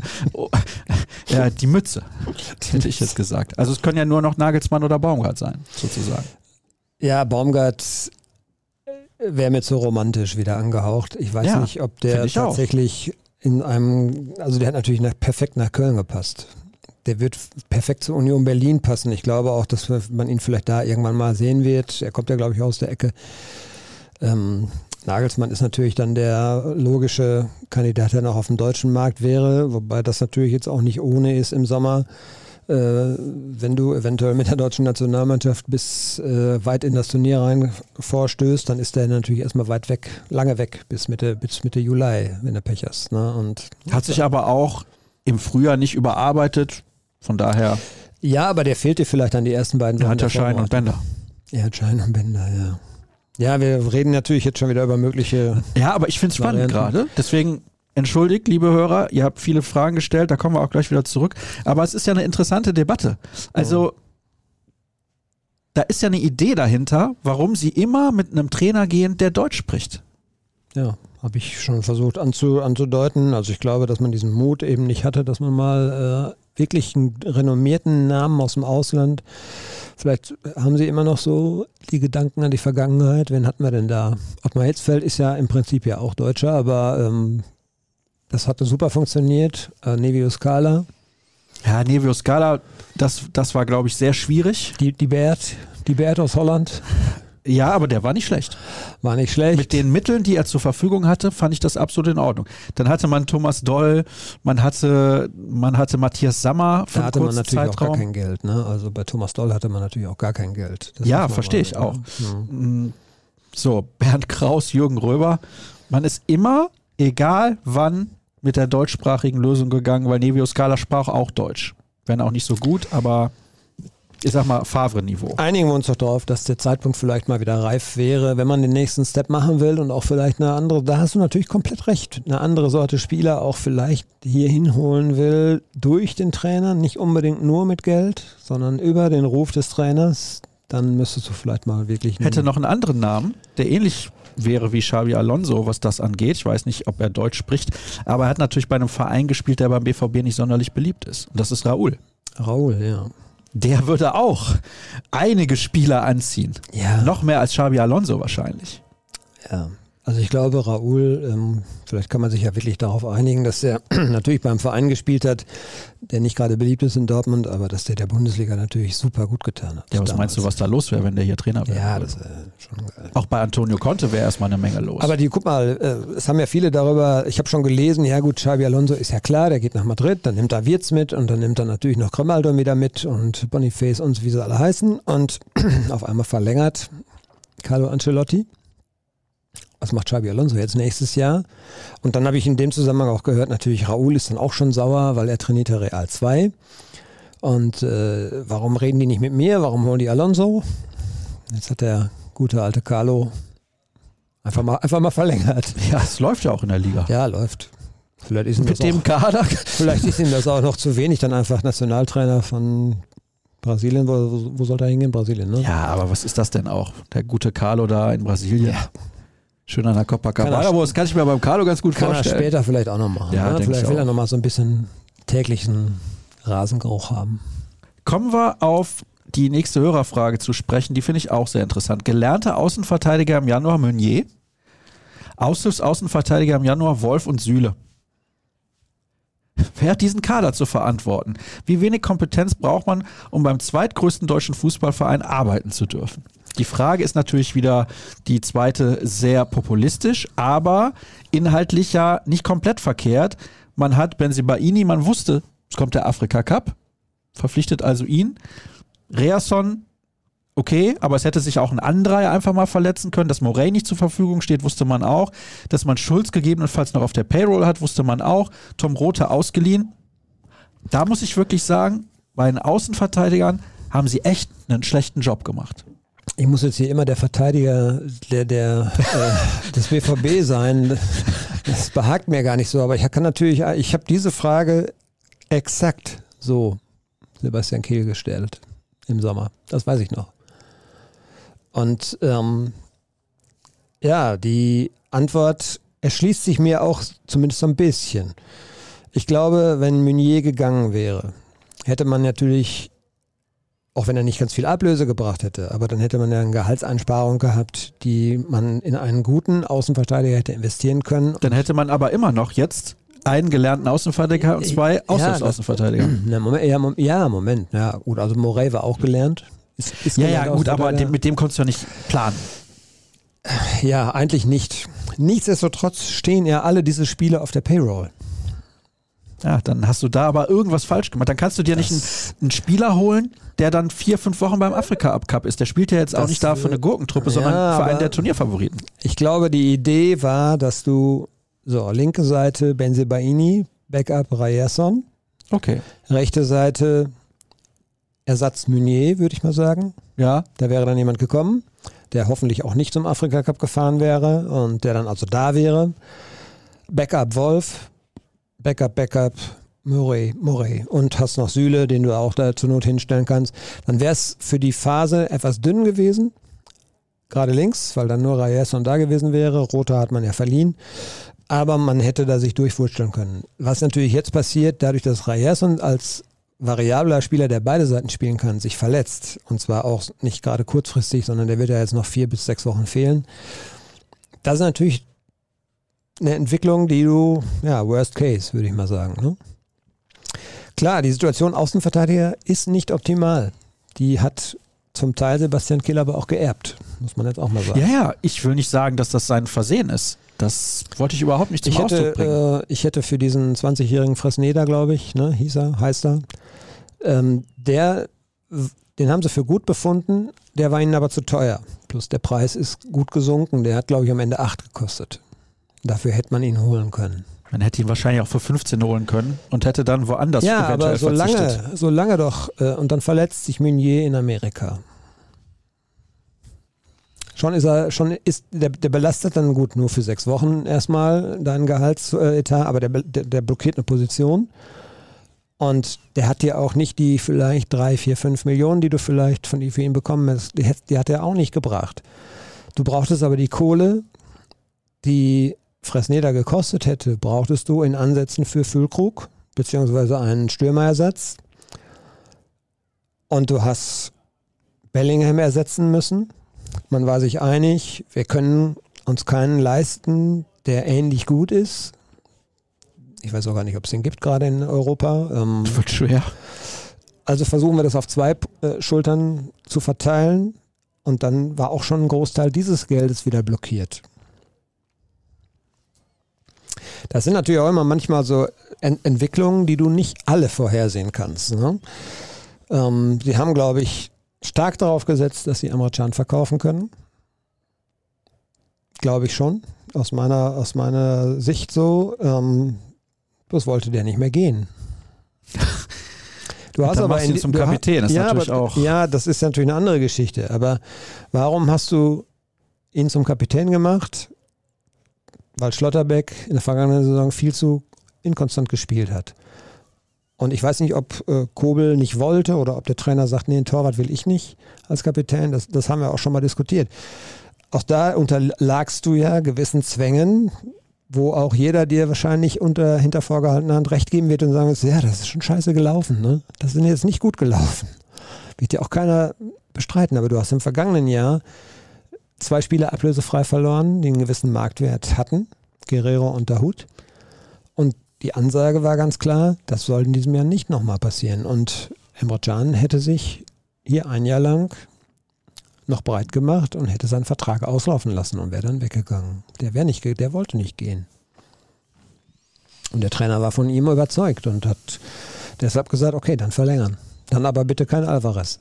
Drei Euro für nur drei Monate kann ich an der Stelle übrigens mal sagen, weil der Kollege Kevin Kiska in der Regie aus seiner zweistündigen Mittagspause den Weg ins Studio gefunden hat, hat sich eben noch eine Currywurst reingepfiffen. Genau wie eben der Krampe das gleiche getan hat. Und deswegen stinkt es dermaßen nach leckerem Essen drüben. Oh, der Asiate, hat der Kollege eben gesagt. Er ist ja, es roch nach Curry. Entschuldigung. Ja. Ich kam rein, es roch nach Curry und der Asiate isst generell gerne Curry. Hm. Ist doch so, oder nicht? Also ich fand, dass natürlich dieses Pommesfett überhaupt nicht zu überriechen war. Aber gut. Vielleicht Ja, das du- war noch nicht so um die ja Ecke schon, gezogen. Vielleicht bist du da schon so versaut, dass du das gar nicht mehr wahrnimmst. genau. Nee, ich habe jetzt. Wann habe ich denn das letzte Mal Pommes gegessen? Oh, Dieses Jahr noch nicht. Ich kann dir sagen, wo ich das letzte Mal Pommes gegessen habe. Das muss ich auch mal loswerden. Nicht, weil es tatsächlich auf Schalke war, aber Biathlon auf Schalke bin ich gewesen. Ach, der feine Herr war beim Wintersport. Ja, Geschenk, äh, Geschenk zu Weihnachten. Oh, stark. Mhm. Und ein Schälchen Pommes von durchwachsener Qualität mit Mayo. Dein Tipp? Ja, beim Biathlon, da sitzt das Geld natürlich dicke. Ich würde sagen 6 Euro. Nee, also der, der, sag mal, hättest du 12 Mark, also kennst du noch D-Mark? ja, sag mal. Ja. Also äh, wir alten, älteren Leute machen das ja immer wirklich so. Wir, äh, wir vergleichen dann immer so, hättest du jetzt damals für eine Bratwurst 7 Mark bezahlt? Niemals. Und ähm, nee, es kostete 5 Euro, aber ich fand es unverschämt teuer. Und anscheinend auch unverschämt schlecht. Es war jetzt nicht besonders, also es war okay, aber es war jetzt nicht besonders. Also für 5 Euro würde ich dann schon Es ist Frittenqualität kleiner Tipp. oder so. Ja, kleiner Tipp an der Stelle würde ich sagen, musst du gucken, an den Ständen vor dem Stadion was zu kaufen, die noch nicht auf dem Vereinsgelände stehen. Das betrifft die Bratwurst und auch alle anderen Sachen. Okay, Wo der es Verein gab noch so ein, nicht es gab da, äh, es gab da so ein Winterdorf. Das war natürlich aber trotzdem schon auf dem Arena-Gelände. Ähm, Ja, natürlich. Trotzdem übrigens eine Veranstaltung, die sich auch lohnt, wenn man in dieses Stadion nicht so gerne reingeht. War toller Sport. Und, Aber es zählt äh, ja nicht offiziell zum Weltcup. Nee, nee, das ist nur eine, eine glaube ich, eine reine Showveranstaltung. Ja, waren da so Allstars dabei, die man kennt? Magdalena Neuner oder sowas? Nee, nee, die waren zu Gast, so als Interviewpartner. Äh, ähm, äh, Michael Greis zum Beispiel ja. und ähm, Simon Schemp. Ähm, aber es waren natürlich Top-Athleten aus dem aktuellen Weltcup da. Also Julia Simon, die ja gewonnen hat, oder das ist ja mal ein Mixed-Wettbewerb, ne? Die Franzosen, die gewonnen haben mit Julia Simon. Und äh, auch, die Fran auch die Norweger, die da sehr stark sind. Wie Tom- heißt der Tom da nochmal, der Franzose, Lagreit der in den letzten Jahren alles abgeräumt hat? Äh, Foucault, Foucault, Foucault. Der war nicht Martin da. Foucault. Der war, aber auch, der war aber auch schon mal da. Ja, Der war vor ein, zwei, drei Jahren, glaube ich, mal da. ja ich fände cool, wenn das in die Weltcup-Wertung einfließen würde. Das ist äh, schon eine geile Ja. Veranstaltung, wenn du das dann auch siehst und auch durchaus, äh, wo ist denn da Steigung, denkst du dir? Aber die haben natürlich dann so, einen kleinen, so eine kleine Anhöhe eingebaut und äh, das ist dann alles rund ums Stadion und so. Und also wer Biathlon mag, der sollte das mal erlebt haben. Ach, nicht mehr ganz günstig übrigens, muss ich sagen. Also ja? ich habe nicht genau drauf geguckt, weil es ein Geschenk war, aber Oh, du hast nicht genau drauf. Doch, du weißt ganz genau, kostet- was gekostet hat. ja, ja. ja. Da, da kostet eine Karte also so viel wie eine Osttribünenkarte äh, bei Borussia Dortmund. Dann geh doch mal zur Handball-EM. Da kosten die, ich weiß, ein, Ja. ein Kollege, ein Kollege von mir ist großer Handballfan, der hat, der hat sich jetzt äh, für die anstehende EM Mhm. EM. Ähm, oder fürs Final Four, glaube ich. Oder er meinte irgendwie, das wäre so ein Package gewesen mit zwei oder drei Spielen an einem Tag. Ja gut, das kann ja am Finalwochenende sein oder in der Und, Hauptrunde. Äh, da lag er, glaube ich, auch so bei 200, 250 Euro. Pro Karte? Also kommt drei, drauf an. für zwei, drei Spiele dann. Ja, ne? es kommt darauf an, wo du das Ticket hast, ja. Ja. Das kommt schon hin. Und er sagte auch, auch selber ganz normale Handball-Bundesliga-Spiele, die haben sich natürlich auch gelernt, jetzt zu vermarkten. Und es ist guter Sport, es ist Action alle zwei, drei Sekunden. Ja, das ist wirklich schon auch toll. Und die nehmen mittlerweile auch dann ihr Geld. Ne? Kreis ab, Handball-EM, jeden Tag eine Sendung, Handball-Podcast vom Allerfeinsten, kann ich nur sagen. Ja, ich finde die auch ganz gut, aber der Moderator geht irgendwie gar nicht. Ja, okay. Dann hörst doch, weil das Format gut ist. Ja, das Format ist Ja, super. ja, danke. Und ihr könnt natürlich folgen auf den sozialen Kanälen, nicht nur at Kreisab, sondern auch at rnbvb. Ich habe übrigens eben nicht zu Ende erzählt, dass drei Euro für drei Monate ausreichen, um alle unsere Plus-Inhalte zu konsumieren. Folgt auch gerne at Dirk Krampe bei X. Moderierst du jetzt gerade ab? Nein. Um Achso, ich bin gerade schon was erzählt. Nein, aber ich habe eben vergessen, das weiter zu erzählen. okay. Und gerne mir unter Esserscher Start bei Twitter oder Instagram, wie ihr wollt. Wir haben noch einige Hörerfragen. Ich war mir vorher nicht sicher, kommen wir auf ausreichend Sendezeit, aber ich fand das Thema eben, entschuldige Dirk, falls du damit null gerechnet hast, mit Conte und Xabi Alonso und Raúl, das fand ich einfach so spannend, dass ich gedacht habe, da können wir mal ein bisschen, bisschen mehr drüber quatschen, weil das, ja, das ist schon eine Frage, die man auch irgendwann, jetzt aktuell natürlich nicht, auch mal den Verantwortlichen stellen kann, warum sie sich für diesen Weg so konsequent auch in den letzten Jahren immer entschieden haben. So. Zielmarke waren ein Gegentor pro Spiel, heißt 34. Man hat aber schon 25 nach 16 Spielen. In der Viererkette laufen, ich meine, vier Verträge im Sommer aus. Wolf, Hummels, Moret, Monnier. Ist man nicht verpflichtet, auf dem Transfermarkt nachzubessern in der Abwehr mit mindestens zwei neuen Spielern? Jetzt im Winter? Ja, ich glaube dann auch im Sommer. Ja, wird man auch tun. Also ich könnte mir sogar vorstellen, ähm, das wird allerdings nur dann passieren, wenn es wirklich so eine Art Vorgriff auf den Sommer sein kann. Man muss auf jeden Fall bei den Innenverteidigern was tun. Ähm, und rechts, äh, rechts wie links Außenverteidiger ist natürlich eine Riesenbaustelle. Ähm, links ist jetzt die Not sehr groß und da wird man jetzt im Winter was tun. Die Frage ist, wie sie das lösen, weil sie haben natürlich schon auch ein bisschen die, die Zukunft im, im Blick. Tom Rote soll zurückkommen, entwickelt sich in Kiel gerade sehr gut. Wenn man ihm das zutraut, wäre er jemand, der auch Benzibaini ein bisschen Druck machen kann. Ich würde Benzibaini übrigens auch noch nicht abschreiben. Ähm, bloß weil der jetzt noch nicht so gezündet hat. Ähm, ich fand den Transfer, das habe ich glaube ich auch schon mehrfach gesagt, gar nicht so schlecht. Das ganze Paket war jetzt gar nicht so schlecht, weil er Mentalität mitbringt und ähm, und er war ablösefrei. Kostet, glaube ich, auch jetzt nicht ganz so viel. Aber er muss sich natürlich sportlich schon gewaltig steigern und ähm, wenn Rote dann vielleicht ab Sommer ein bisschen Druck machen kann ähm, und man hat noch Rayerson für beide Seiten, aber rechts musst du natürlich richtig was tun, weil äh, da laufen halt drei Verträge aus, äh, Morey, Meunier und ähm, Wolf. Und so wie es aussieht, wird man glaube ich mit keinem der drei verlängern.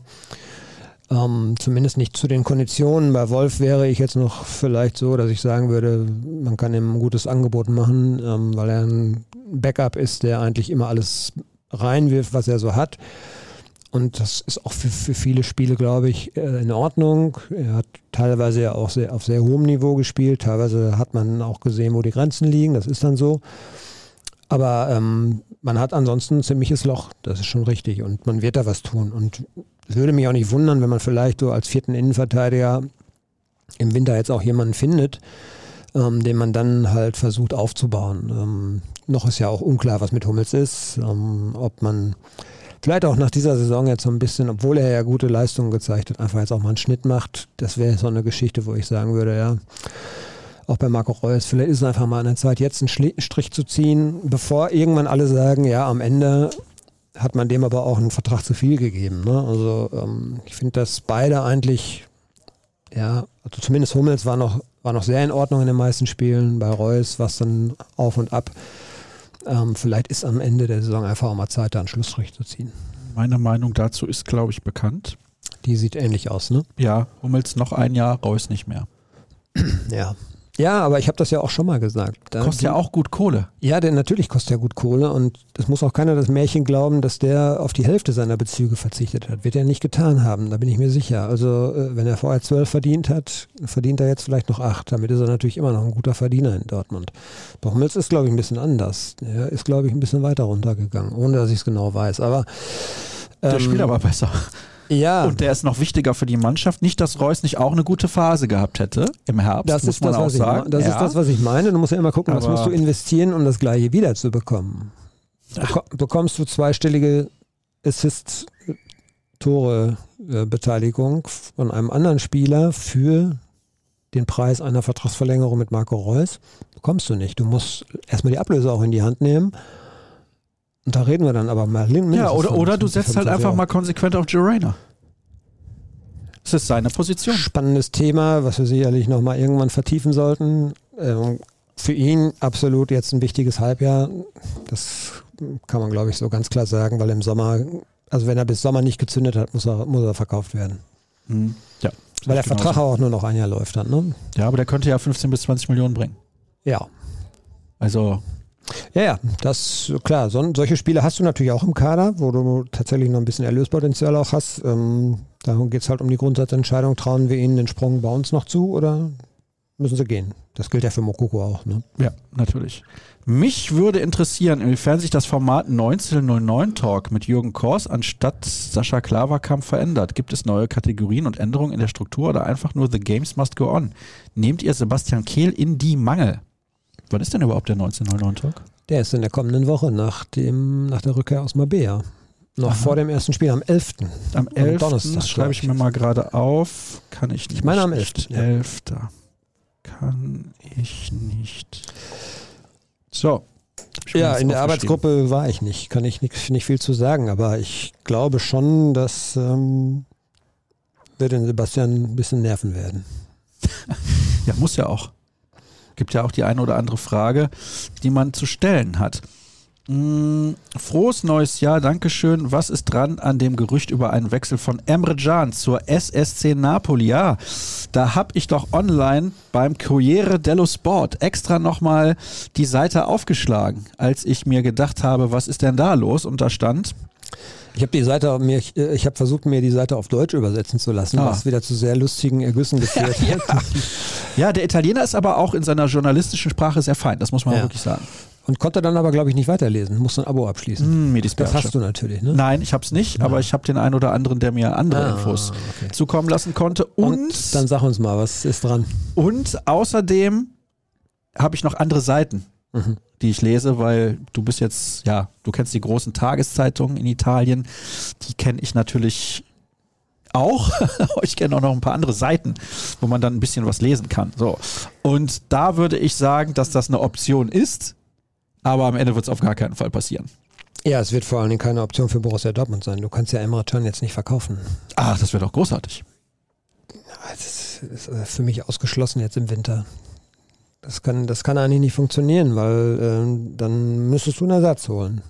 Eindeutig. Also wenn Napoli 25 Millionen Euro bietet, was machst du dann? Dann kommst du ins Überlegen, ja. Mhm. Mhm. Tun sie das denn? Ich glaube es nicht. 25 Millionen Euro kann ich mir auch nur schwer vorstellen. Kleine ist 28 oder 29, glaube ich. Ja. Hey, allerdings, Napoli steht arg unter Druck. Also die müssen was tun. Ich will es nicht ausschließen, aber ich glaube nicht. Du dran. brauchst einen Sechser und du brauchst einen neuen Kapitän. Und das mitten in einer, in einer Krise, die du hast, glaube ich nicht. Kann ich mir nicht vorstellen. Neuer Kapitän, ersatzweise bis Saisonende Mats Hummels. Gar kein Problem. Und ja, klar, das lässt, Sechser, alles, das lässt, sich alles, lösen. Also, das ist schon klar. Die Frage ist, brauchst du nicht sowieso einen neuen Sechser? Kann man ja auch mal in den Raum werfen. Ja. So, nächste Frage. Wer könnte außer Brand die Ecken schießen? So ist immer wenig Gefahr. Rainer könnte ich mir vorstellen, wenn er auf dem Platz steht. Mhm. Ja, vielleicht noch jemand. Ähm, ja, so ganz viele sehe ich sonst nicht. Er ist ein bisschen positionsabhängig auch. Ne? Du kannst natürlich nicht äh, unbedingt einen Defensivspieler die Ecken schießen lassen, der dann fehlt auf dem, in, der, in, der, in der Umschaltbewegung nach hinten. Ne? Aber ich, da ja. Julian Brandt es eigentlich ganz gut macht und äh, relativ häufig auf dem Platz steht. Ich finde nicht, dass er es so schlecht macht. Nein, macht er auch nicht man darf jetzt nicht immer davon ausgehen, dass alle anderen Mannschaften in jedem Spiel ein Tor nach Ecke schießen. Das ist ja nun mal bei weitem nicht so. Also bei weitem nicht. Ihr müsst euch nur mal die Highlight-Videos der Tore vom Wochenende anschauen. Also, wie viele Tore fallen denn da nach Ecken? Mhm. Vielleicht zwei pro Spieltag? Bei 18 Mannschaften? Ja, es wird gerne immer hervorgekramt, wenn man ein Eckentor kassiert, dann wird immer gesagt, Standards sind so wichtig. Ja, schon wieder. Und, äh, also ich glaube, dass man da noch deutlich mehr machen kann, auch was das kreative Verhalten im Strafraum angeht, aber generell ist es nicht so, dass die anderen Mannschaften ein Tor nach dem anderen schießen würden. So, jetzt pass auf. Es gibt ja mhm. ähm, gewisse Mannschaften, die machen das wirklich sehr gut. Freiburg zum Beispiel, ne? allein durch Griffo. Griffo. Grifo, ja. Griffo. Mhm. Ja, Grifo. Ich wollte den amerikanisch aussprechen, ich weiß gar nicht warum. Ja, Rainer. Das war wir gerade bei Rainer waren. Ja. ja, die sehen ja fast ähnlich aus. ja. Gleich alt. Ja. Emotionen und Stallgeruch werden oft als wichtige Kriterien für Trainer angegeben. Klopp, Hitzfeld und Co. waren absolute Fachleute, die von außen kamen. Klinsmanns Atemspüren an Hut und Flicks Gänsevideo. Ich hätte mich kaputt gelacht. Wie wird sachliche Arbeit unterschätzt? Nee, glaube ich auf keinen Fall dass das so ist. Also ja, das, äh, es wird gerade so, so bei diesen äh, traditionellen Vereinen, die eine sehr lange, auf eine sehr lange Tradition zurückblicken, wird das vielleicht auch ein bisschen hochgehängt und gerne genommen, wenn ein Trainer sowas mitbringt. Und äh, Klopp hat es am Anfang natürlich nicht unbedingt gehabt, aber der hat sich schon sehr, sehr schnell auch infizieren lassen und passte perfekt so da rein. Und von daher äh, war er auch so ein bisschen auf der Schiene unterwegs. Ne? Aber ähm, Tuchel zum Beispiel war jetzt ein ganz anderer Typ. Das wusste man auch, als man ihn, glaube ich, geholt hat. Das war nämlich eher der sehr gute Trainer und weniger der emotional an den Verein gebundene Trainer. Ne? Das war ja so von Anfang an eigentlich. Und das wusste man, glaube ich, auch, als man ihn geholt hat. Und bei Lucien Favre ähm, zum Beispiel oder auch bei Marco Rose hätte sich das auch erst entwickeln müssen mit dem Stallgeruch. Da hat man schon auch auf fachliche Qualitäten Wert gelegt, als man die geholt hat. Hat der Krampe Neujahrsvorsätze? Falls ja, welche? Schminke ich mir ab, weil da dann könnte man theoretisch wieder scheitern. Was, was was, Ich Ja, habe was- keine Ziele, damit ich sie nicht erreiche, oder was? Ja, aber was soll man sich da? Also ich habe so, ich habe privat, sprich so, ich möchte halt ein gewisses Pensum an Sport immer machen oder so. Achso, ich dachte, du würdest verheiratet bleiben. Das war auch. das wäre auch ein Wunsch. Mhm. Hast du das mit deiner Frau besprochen? Bislang hat das funktioniert. Ja. Ja, die weiß davon. Mhm.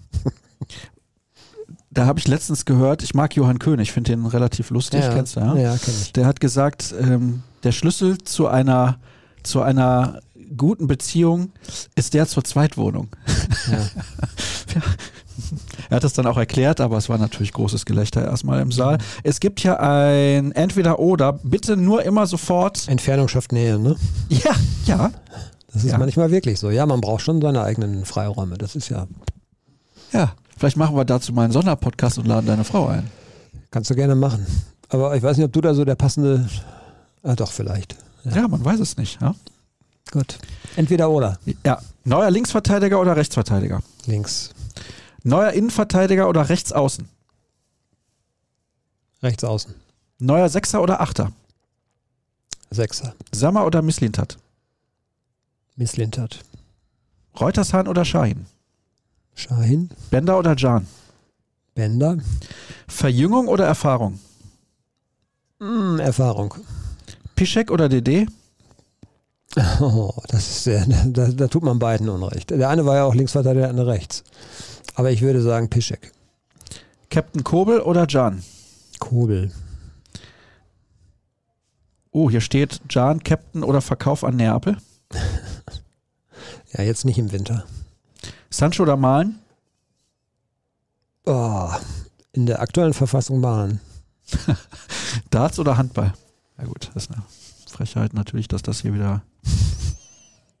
Soll ich nicht beantworten, ne? Nee, die Antwort steht mit Handball ja fest. Achso. Deswegen. Ah ja, alles klar. Ich hätte Darts nur auch gesagt, um dich zu ärgern. Ja, ich weiß ja auch, dass du großer Handballfan bist, von daher. Ja, ich gucke gerne Handball. Ist ja auch toller Sport. Hast du den 16-Jährigen jetzt bei der Darts-WM gesehen? Habe ich. Luke Hitler? Mhm. Der heißt Luke Littler, ne? Ah, Littler, Entschuldigung. Und sag nicht immer Luke Hitler. Kittler habe ich gesagt. Oder Kittler. Es gibt eine Handballerin, die heißt zu Katja schnell Kittler.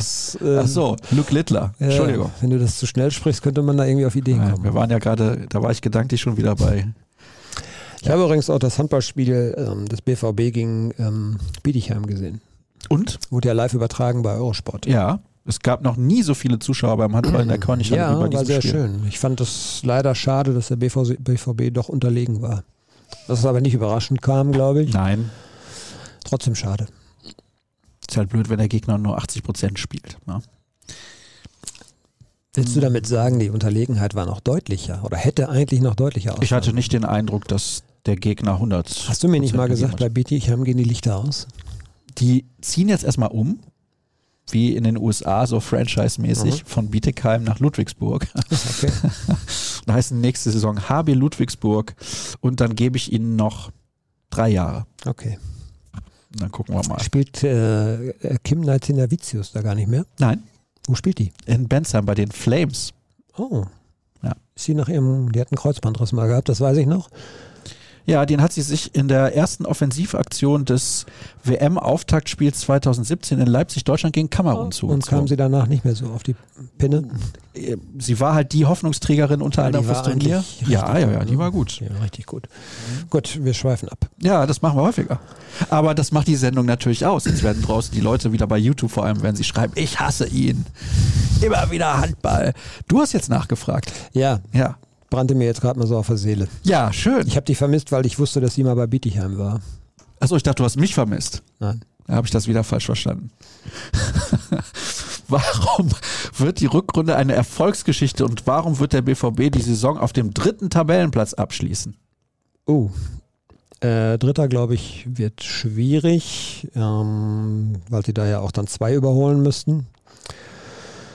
Warum wird es eine Erfolgsgeschichte? Ich glaube, äh, wir werden schon sehen, dass die Mannschaft ähm, die Pause jetzt ein bisschen genutzt hat und ähm, sich ein bisschen mehr am Riemen reißt.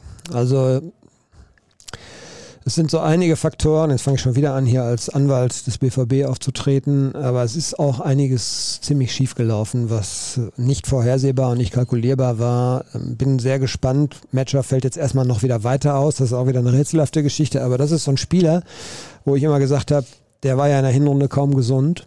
Ich würde einfach mal sehen, ob er gut werden kann und gut wird oder gut ist, wenn er gesund ist, richtig gesund ist über längere Strecke und was, dann, was das dann auch mit der Mannschaft machen kann. Ähm, wir haben diese Problematik, Problematik im Sturm gehabt, ähm, die auch schwer vorhersehbar war, wo dann ein Füllkrug verpflichtet werden musste, der sich auch erstmal anpassen musste. Der kommt jetzt auch so langsam. Ähm, ich hoffe tatsächlich, dass, äh, dass Rainer ein bisschen Sprung noch macht.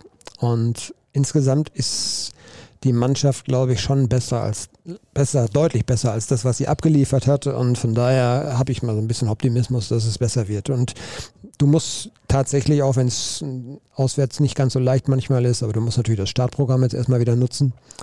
Das war auch so ein Punkt in der Hinrunde. Du hast nach drei Spielen gegen Mannschaften gehabt, die Kellerkinder der Liga sind, ein Aufsteiger und zwei, die auch jetzt wirklich unten drin stehen, hast du fünf Punkte geholt. Wenn du drei, vier mehr hättest, dann würden wir auch nicht über so viele Sachen diskutieren jetzt. Ne? Ja, drei, vier mehr. Ja, also ich habe die, hab die Statistik auch gelesen, nach der Borussia Dortmund eigentlich fünf Punkte mehr geholt hat, als aufgrund der statistischen Daten und äh, Parameter zu erwarten gewesen wäre. Ja, weißt du Bescheid. Das würde eigentlich schon dafür sprechen, dass sie noch Muzzle hatten. Ein, das stimmt ja auch. Sie hatten in einigen Partien ja auch. Frankfurt holst du noch einen Punkt. Ja, kannst du auch verlieren das Spiel. Leverkusen müssen wir nicht drüber reden. Köln damals 1-0 war glücklich. Ja, auch also Gladbach, dass sie es gedreht haben. Gladbach so. haben sie gedreht, Union haben sie gedreht. Ist natürlich auch eine Qualität. Eigentlich kann diese Mannschaft besser spielen als das, was sie gezeigt hat. Wann genau kehrt Matcher ins Training zurück? Ja, ähm, wir haben heute kurz mit ihm gesprochen. Äh, er ist an uns vorbeigelaufen und er meinte, es wird besser, was immer das heißen mag. Ähm, die Info ist aber wohl die, dass er in Mabea auf keinen Fall trainieren kann. Damit fällt er natürlich logischerweise erstmal aus für den Start und da er seit acht bis zehn Wochen jetzt ähm, Mitte, Ende Januar werden, werden, das dann acht bis zehn Wochen sein, die er raus ist, ähm, rechne ich nicht vor Februar mit dem.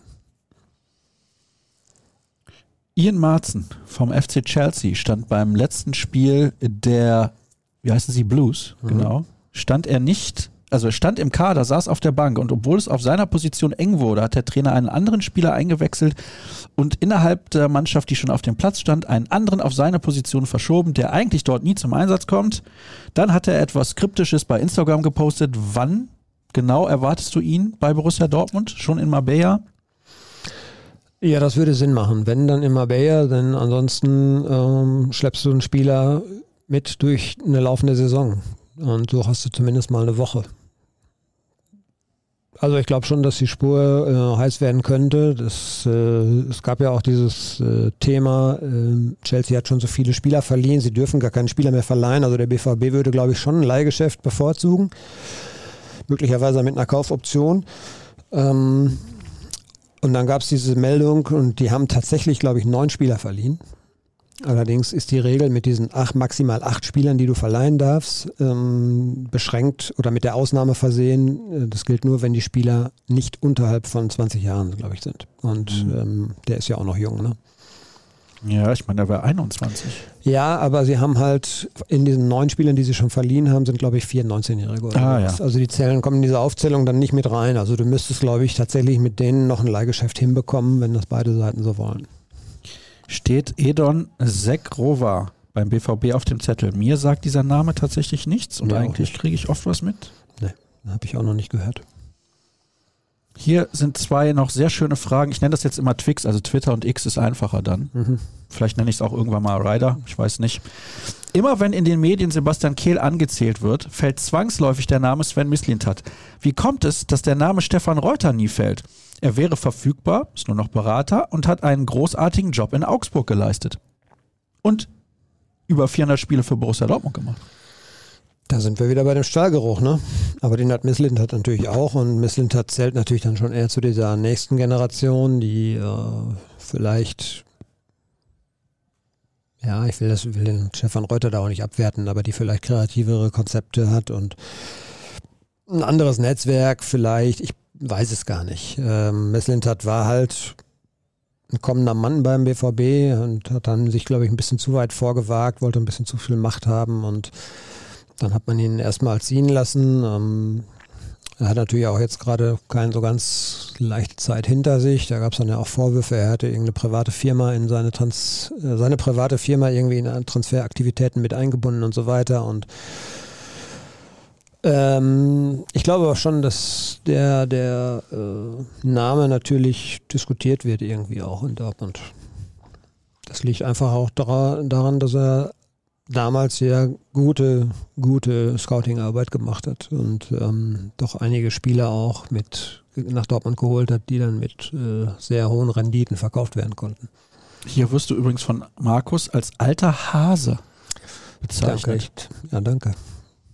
Aber in Anführungsstrichen. Ich finde, das ist eine positive Assoziation. Ja, finde ich auch. Ein gewiefter Hund auch. Ein Fuchs. Mhm. Ja. Noch eine schöne Frage, die fürs Trainingslager interessant ist. Da haben einige nachgefragt, gibt es schon einen Ablaufplan aus Journalistensicht zum Trainingslager? Und wird es etwas geben, außer den beiden Testspielen, die geplant sind? Was genau meinen Sie damit? Also wir haben ein äh, Einzelinterview auch angefragt. Es ist ja so üblich, dass auch die Medien, die den BVB begleiten, dann ein Einzelinterview bekommen und ähm, denke, das wird auch klappen. Ansonsten gibt es Trainingseinheiten, die wir gucken dürfen. Es gibt ja auch schon eine Liste von Trainingseinheiten, die die Fans gucken dürfen. Die hat der BVB schon veröffentlicht. Ich weiß nicht, ob wir noch mehr gucken dürfen als die Fans. Ähm, es gibt, glaube ich, keinen gemeinsamen Abend, den es vorher schon mal gab. Es gab, gibt bestimmt irgendwas mit Fans. Also die Mannschaft war letztes, vergangenes Jahr, war sie, war sie auch in der Stadt, glaube ich, unterwegs und hat mit einigen Fangruppierungen, die in Marbella waren, äh, so einen Abend gehabt. Da sind wir, glaube ich, zufällig reingeplatzt. Das war in so einer Sportsbar, das weiß ich noch. Ah, zufällig. Seid ihr in die Sportsbar reingeplatzt? Ja, das war wirklich zufällig. Mhm. Dann kam Sebastian Haller. Ja, ihr wolltet euch schön äh, einen Wir wollten uns ein äh, Fußballspiel angucken. Ich glaube, Barcelona spielte an dem Abend und wollten dabei einen leckeren Burger essen. Und auf einmal Sag ich doch. waren ganz viele Fans da und wir wunderten uns schon. Und dann kamen Haller und Alex Meyer, glaube ich, damals. Ist Lukas Klostermann ein Kandidat? Glaube ich nicht. Vertrag läuft im Sommer aus. Ja. Könnte ein Thema vielleicht dann werden für den Sommer oder so, aber jetzt erstmal, ne, glaube ich nicht. Startaufstellung gegen Darmstadt, da können wir nächste Woche super drüber sprechen. Dann noch eine Frage, wie läuft so ein Medizincheck ab? Wieder nur Verletzte und das dauerhaft zum Beispiel ein Matcher. Ja, ähm, wir sind ja nicht dabei. Wir wissen nicht, was da alles geprüft wird. Aber da werden natürlich etliche medizinische Daten erhoben. Es wird Blut abgenommen. Es werden, äh, wird auch, glaube ich, Urin abgenommen. Es werden diverse orthopädische Tests auch gemacht, äh, was Belastungsstabilität von Gelenken und so weiter angeht und Sehnen. Und ähm, dann wird natürlich, glaube ich, eine, eine, eine Herz-Lungen-Check gemacht. Das wird alles geprüft. Ähm, diese Vielzahl der Verletzten kam auch erst am Ende so ein bisschen. Ne? Also wir hatten äh, so bis in den September, Oktober hinein war es, glaube ich, sehr komfortabel noch. Das wurde dann am Ende wieder mehr, aber wenn man mal gesehen hat, das war natürlich dann auch wieder nur noch englische Wochen. Ne? Das ist schon, äh, glaube ich, tatsächlich an der Belastungsgrenze und jetzt ist Edin Terzic auch ein Trainer, der natürlich auch einen relativ engen Kreis an Spielern vertraut. Um dann einfach mal zu sagen, wir lassen Julian Brandt mal ganz draußen, das hat es, glaube ich, ein, zwei Mal gegeben. Oder wir lassen einen Füllkrug draußen, gab es kaum. Ne? Das kann sich natürlich dann auch mal irgendwann rächen. Ganz kurz noch, obwohl du das eben gesagt hast, aber Philipp schreibt, er probiert es nochmal. Wie kann der BVB als zweitgrößtes Team in Deutschland nach den ganzen Transfers 6 Millionen für den Winter einplanen können und die Bayern theoretisch Araujo für 60 bis 80 Millionen, eventuell Palinja für 40 bis 60 Millionen und dieses spanische Flügelspielertalent oder Talent weiß ich nicht, Satagossa holen? Wünsche ein gutes Neues. Wie kann Bayern München in einem Sommer 100 Millionen für Harry Kane ausgeben und ich glaube 50 für Kim? Oder wie teuer war der? Mhm. Ja, das ist eine andere Welt, das muss man einfach sagen. Man kann den, man kann den Kader Position für Position durchgehen und stellt fest, dass sie sich auf allen Positionen aus einem anderen Regal bedienen. Mit meinen beiden besten Freunden habe ich eine WhatsApp-Gruppe. Da wurde darüber diskutiert, dass der BVB ja auf den Außenverteidigerpositionen so schlecht aufgestellt wäre und dann fiel der Name Rafael Guerrero. Gut, der war jetzt wochenlang verletzt und dann hieß es ja, den hätte der BVB nie ziehen lassen dürfen, weil der ist ja immer noch der beste Außenverteidiger, den Dortmund im Kader hätte. War auch eine Grundsatzentscheidung. Ich glaube, man hat ihm am Ende ja das Angebot noch gemacht und dann ähm, war Herr Tuchel, glaube ich, schon auf ihn aufmerksam geworden. ja. Das kann man wohl so sagen. Man darf nicht vergessen, dass man natürlich an Rafael Guerrero auch verzweifeln konnte manchmal. Ja. Äh, fußballerisch ist er genial. Ähm, seine Bereitschaft zur Abwehrarbeit, das war so tagesformabhängig. Ne? Ja, das kann man wohl so sagen, dass das tagesformabhängig war. Ich gucke jetzt hier, ob aktuell bei Twitter noch irgendwas Interessantes läuft. Mundo Deportivo, hier. Ancelotti, Ancelotti, über seinen, seine Vertragsverlängerung mit Real Madrid hm, der italienische Trainer, ah ja, ja, hat bestätigt, dass er Kontakte nach Brasilien hatte, lese ich ja gerade. Ja, gut, das war ein offenes Geheimnis. Ne? Ein offenes Geheimnis. Ist denn ein offenes Geheimnis, ob du schon die Koffer gepackt hast? Du musst doch morgen los. Ja, mache ich heute Abend. Ah ja, natürlich. Warum das geht auch nicht? Bei mir relativ zügig. Bis dahin, wir haben jetzt, wir haben fast 90 Minuten Sendung. Hätte ich jetzt auch nicht gedacht. Ich auch nicht. Aber diese Nummer mit den Trainern, da habe ich immer noch Freude dran. Tatsächlich. Ja, die war auch ganz gut, das stimmt. Ja, das war mal was anderes. Bei, keine Ahnung, kam man irgendwie spontan drauf mhm. und ja, ich bin gespannt, wann du die Frage einem der Verantwortlichen stellen wirst. Welche nochmal? Mit den Trainern? Ja, ja, genau. Mhm. Da wird es ja einen Grund für geben. Vielleicht haben wir ein Hintergrundgespräch bald mal, dann kann man das immer machen. Ja, genau. Und auch gar nicht, ich meine das auch gar nicht vorwurfsvoll, aber ich finde einfach interessant, warum man sich für diesen Weg entschieden hat und warum man sagt, Jetzt abseits des Finanziellen, das ist ja auch sicherlich ein Grund. Man geht halt nicht in diese Richtung und versucht mal was komplett anderes. Ja, ich glaube auch nicht, dass, also das heißt abseits des Finanziellen. Ich glaube, man kann auch in Dortmund als deutscher Trainer ganz gutes Geld verdienen. Also ich weiß nicht, ob der Unterschied so gravierend groß ist. Je nachdem, weiß nicht, was glaubst du, was ein Konto verdienen wollen würde oder was verdient. Na gut, Ancelotti müssen wir jetzt nicht vergleichen. Der Vergleich hinkt. Ja, Ancelotti ist nochmal eine Kategorie was, was oben drüber. Der, der hat gefühlte 80 Mal die Champions League gewonnen. Ja. Ich denke aber, Conte könnte schon bei 8 bis 10 Millionen Euro im Jahr landen. Okay, das wäre natürlich dann nochmal ein gewaltiger Sprung. Na gut, der ist auch relativ günstig. Ja, mm, ja aber der wird jetzt nicht 6, 7 Millionen im Jahr Nein, nein, wird ja. er nicht. Wird er, glaube ich, nicht. Aber ich glaube, für Holendisse macht er es auch nicht. Nee, das denke ich auch. Hm, jetzt wollte ich noch irgendwie was sagen, habe ich aber schon wieder vergessen. Folgt uns auf jeden Fall auf den sozialen Kanälen at rnbvb, at Krampe bei Twix. Twix, hast du einen Deal mit denen? Oder? Nee, nee, tatsächlich nicht. Aber ich würde jetzt gleich, auf jeden Fall habe ich Hunger. Ich gehe Schade eigentlich, das könntest du mal ab und zu mal so ein. Aber du bist doch so gesund unterwegs. Ja. Ich mache viel Sport, damit ich manchmal auch ungesund leben darf. Äh, jetzt hatte ich irgendwas, was ich noch sagen wollte und habe es komplett vergessen. Nächste Woche gibt es den Podcast dann wieder am Mittwoch. Den zeichnen wir dann vormittags auf und dann bin ich gespannt, was Kevin Pino zu erzählen hat, was in Marbella alles so rumgekommen ist. Vielleicht fällt es mir dann nächste Woche wieder ein, was ich sagen wollte. Keine Ahnung. Ansonsten, ach so, ja, jetzt fällt mir ein. Ich mache da gleich dann die Schlagzeile für YouTube Raoul möglicher Trainerkandidat für den BVB. Das gibt auf jeden Fall Klicks. Das würde Klicks geben und dann werden alle enttäuscht, weil sie die Stelle suchen, wo das, wo das offiziell von uns verkündet wird. Ja. genau. ja. Alles klar. Dirk, gute Reise. Dankeschön. Und viel Spaß in Marbella. Mir könnt ihr gerne folgen unter Start bei Twitter und auch bei Instagram. Habt eine gute Zeit und bis zur nächsten Woche. Tschüss. Tschüss.